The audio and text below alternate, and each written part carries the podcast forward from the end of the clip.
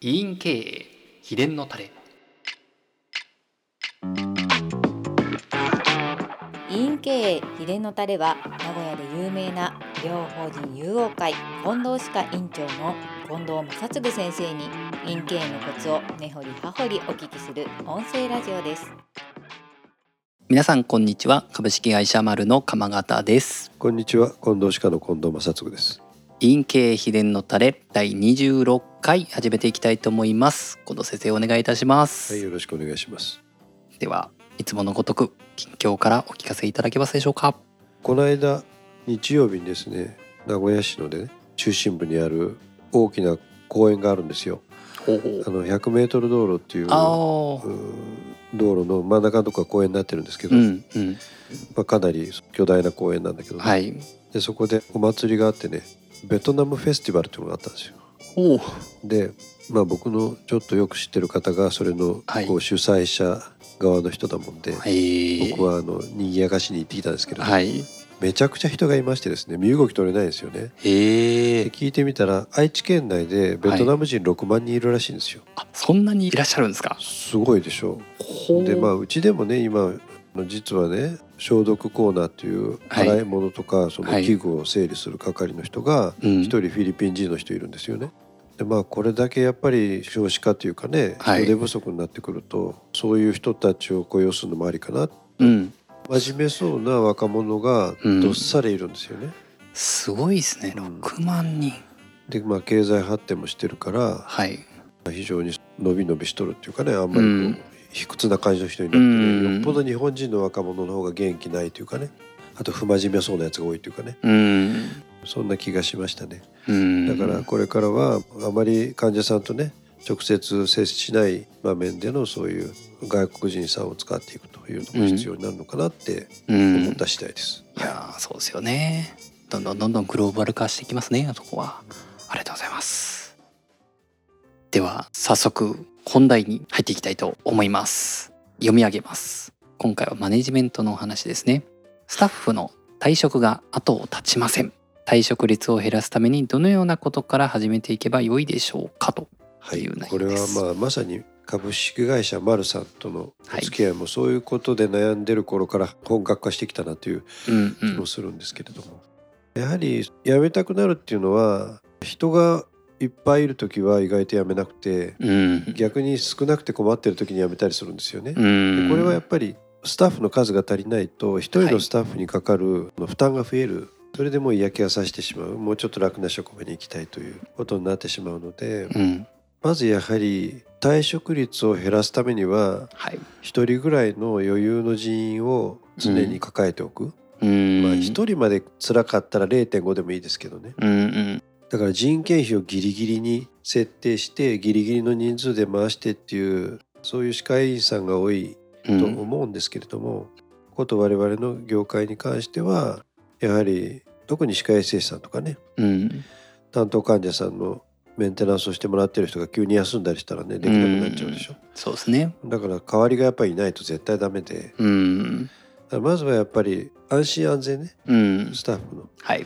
そこがやっぱり達成されてないとやめちゃうんじゃないですかうね、ん。なるほど。まあ、すごく原則的な話しましたけどね。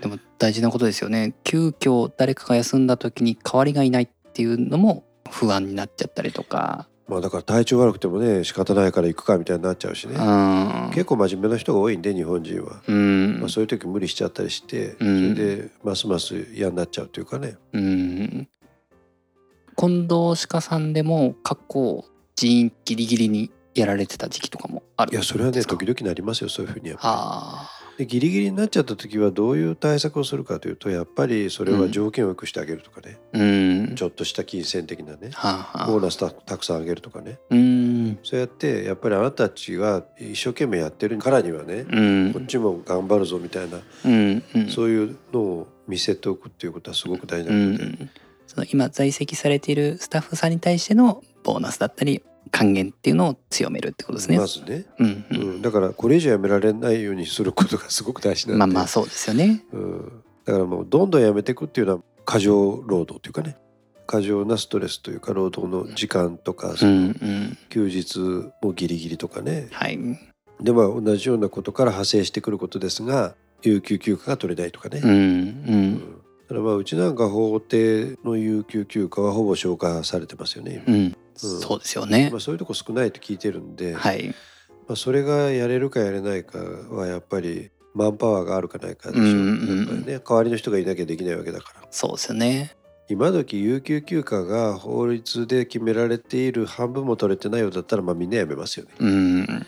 そうですよね。これあのとある我々のお付き合いのある先生のお話のケースですけど、隊員さんから転職されてきた衛生士さんとかが有給休暇って取ったことありませんっていうそういう方も実際いらっしゃるみたいなるほどね。で取れる雰囲気じゃないというか、うん先生おっしゃられるように確かにそれ取れないときつくなってくる方もいらっしゃるんでしょうね。法律的にはね週に1日ぐらいの子でも取れるんですよね。うん、そうですね、パートさんでも付与されますね。だからお金と休みここれはもうめちゃくちゃ大事なことなので、うんうんまあ、あとその給料がよそよりめちゃ安いとかはい。それはまあちょっと問題外だと思うし、うん。今こうこの物価も上がってるのでねはい。皆さん苦しいわけですから、うん。やっぱりある程度世間並みの給料じゃないとそれは無理ですよねやっぱり、うんうんだからまあ前にも言ったんだけれども、うんはい世間並みの給料を払うためにはねはい。先生が頑張らないと払えないわけですよ。うんうん。で保険ばっかやっててなかなかそれは難しいんでやっはいぱり先生が技術力を上げてうん。コミュニケーション能力も上げてうん。患者さんからちゃんと辞表をいただく。うん。そういう体制とかメンテナンス患者さんを増やして患者数を増やして規模を拡大しながらうん。医院の利益を増やして、そこから還元していくという根源的な問題にうん結局来ちゃうんですよね。そういうことですね。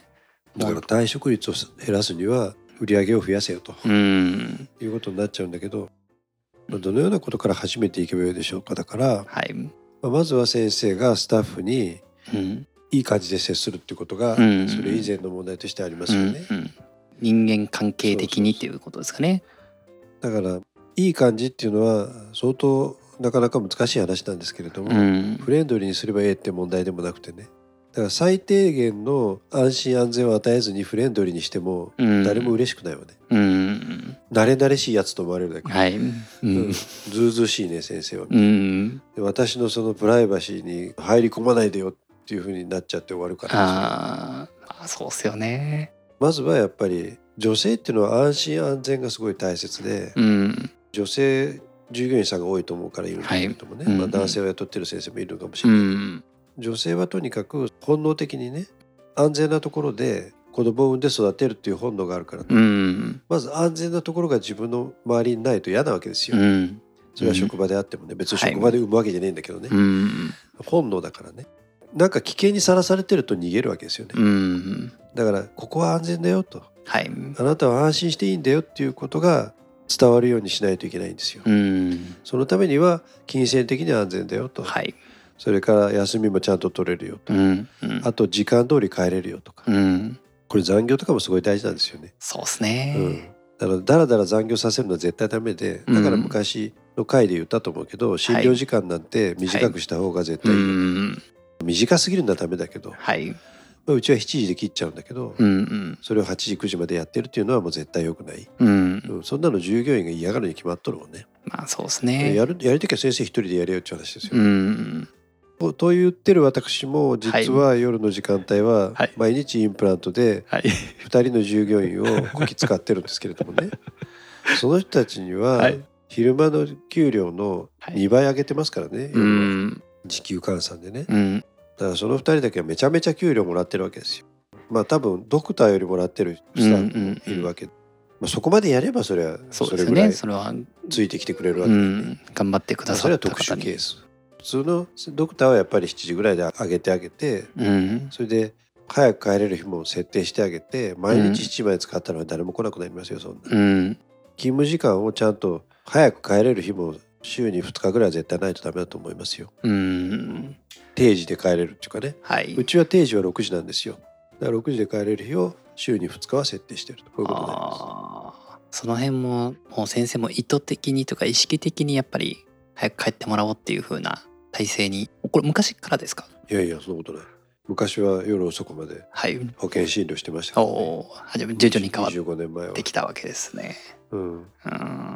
で保険診療夜遅くまでやった方がはい売り上げが上がると思っていたんだが全然違って、もうビシッと7時で辞めてしまって定時は6時、もう6時になったらうち電話止めちゃうからね。うん。患者さんから電話かけてもかからないから。そうしてからの方が売り上げはどんどん増えていったわけですよね。ー。すごいですね。でもこうやってこう狭めることで増えるっていうのも面白い話ですよね。夜遅くしか来ない人っていうのはうん。歯を大切にしてる人は少ないわけですよ。うんだって自分のやりたいこと全部やってから来るわけでしょ最後に。うんうんだけど昼間の時間を割いて休みを取ってくる人とか、はい。そういう人たちはやっぱり歯に対する関心が高いわけだから当然自費率も上がるしうん。そういう余裕のある人たちの方がねやっぱり費用も出していただけるんでいろんな意味であまり夜遅い時間のね。はい。まあ一番ダメなのはその深夜営業とかやるとかね。よそがやってないすごい遅い時間までやるとかそういうことやるともうんうん。う本当に保険証持ってない方とかあー。あと喧嘩で歯を折った人とかそういう人が来てお金払わずに帰っちゃうとかね。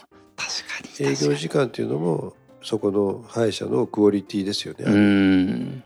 そんなやたら長時間営業してるとか、うん。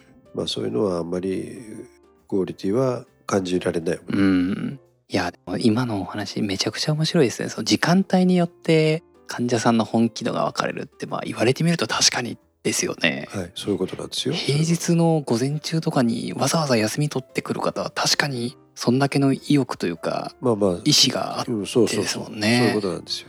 だからきちんと直したいと、うん。このままでは絶対まずいと思ってる人たちだから、そうですよね。そういう人たちの方が僕らとしてはやりやすいじゃないですか。ですねこれだけでもだいぶためになるお話かなとは思うんですが。だからまあ退職率を減らすためにまずスタッフといい関係を築くと。そのためには安心安全、はい。そのためにはまずは給料とうん。休みをちゃんと確保すると。うんうん。でそれだけじゃなくて就業時間終わる時間もちゃんと早く終われる日も作ってあげると。うん。でうちはやってないけど例えばね旗日がある週は木曜日の休みの日を営業しちゃうとかそういう先生もいるわけですうよ。ん。でうちはそれやってない。それをやるとしたらやっぱり従業員にそれなりのインセンティブがないとダメだと思います、うん。私は。うん。うん、要するにもともとの休日プラス国民の休日が減ってるわけでしょ、うん。彼らは。国民の休日が休める代わりにうん。もともとあった休日が減ってるわけだから、うん。それはやっぱり金銭的なインセンティブがないと良くないですよね。確かにでそれを当然のごとくやってるっていうのはやっぱりかなり評判良くないですね、うん。今の時代にはね。そうですよね。意外とこの辺分かれますもんね。祝日がある日の例えば木曜日水曜日が休診日だとして開けるのか高級とするのか。うんうんうちはもう全部休んじゃいます。うん。木曜日はもう休みということで。なるほど。まあ私は仕事してますけれど木曜日も。うん。あの他の人たちは休みと。私のはい休みの日に働く人っていうのはまた決まっててあそういう人たちは普通の他の曜日に休んでるから全然それで長時間労働とかにはならうない、ん。これだからそうすると近藤鹿さんの場合は年間休日とされるような曜日もおそらく他の委員さんよりも多くなるわけですもんね。ですよね。だからたくさん休んでると思いますよ皆さん。そうですよね。それでプラス有給すごいあるわけだから。そうですよね。まあねそれはうちなんかパラダイスだと思うけどね。これ意外と盲点かもしれないですよね。休日の部分って。はためで給与は同じだったとしてもその休日が多い結構ありますからね、だとしたらそれだけでもまたなんかプラスですもんね。うん、自分の1日あたりの稼ぎって変わってきちゃいますもんね。あとはね、まあ、これ細かい話なんですが、はい。昼休みに時間通り入れなかった時はそれ残業にしてあげてるんですよ、おおだから昼10分食い込んだとかね。はい。10分頑張ってくれたという分にうん。昼休み削って、うんうんそういう子はそれ残業つくんですよ。それはもう1分単位でつけてるんで残業はまあそれはあんまり聞いたことないですよね。そうですね。うんサービス残業にならないようにしてます、うん。でもありえますもんね患者さんとのこの会話が盛り上がったとか。朝早く来てくれる子がいてはい。準備し先にしてくれてるんですよね。うん。だけどうちは基本的に8時40分からしか給料つかないんですけど、はい。でもその人だけはうん。近所に住んでる割と年配の女性なんだけど、はいまあ、その人だけは8時ぐらいに来てくれるんでそこから給料つけるようにしてあげおて、ーサービスにならないようにその人あーにしてます。その辺もだいぶ塵も積もればじゃないんですけど大きいですよね。まあもらう側としてはねですよね。出す側としては大変ですけど、まあまあまあそうですね。でもまあ実際やってくれてるんだからいいじゃないと。うん。割り切ってしまえばね、うんうん。そこでこっちが10分こいつタダで働かして得したと思うかね。うんうん。逆にえー彼女に10分ねうん給料を上げて、うん彼女が満足してうんまた長くいてくれる安心感で得したと思うかはん人それぞれの価値観ですよね。そうですねでも想像するにやっぱりそうやって安心を感じる方が増えれば増えるほど人の輪というか人が残りやすくなる組織にやっぱなっていくんでしょうね。安心した者同士だと揉め事も起きにくいわね。だから、スタッフ同士のいがみ合いとかも非常に少なくなるし仲が良くなります、皆さ。うんんうん。ありがとうございます。今日もいろいろ多岐にわたってこの退職率を減らすための取り組み教えていただきましたけどね。まああんまりまだいろいろあると思うけれども。どうですか？はいちょっと言い切らん感じなんですけど。なんまあかそんなにたくさん言ってもね、まあまあまあまあ。全部できないから、まあまあそうですね。うん。まずはこの辺りから取り組んでいただいてというところですかはいね。基本的なことをやらないとうん。それは無理ですよと。うん。他の企業と比べてごらんなさいってことですよね、うん。ですね。今日のヒントをまた糧に実践していただければと思いますので、はいそうですね。でそれには給料が高くなっちゃうと。うん、だったら委員長頑張れとこういうことです、はい、ありがとうございます。では今回はこれにてということで、近藤先生ありがとうございました。はい、ありがとうございました。今回の音声はいかがでしたか？この音声ラジオは不定期で配信しております。次回の配信をお楽しみに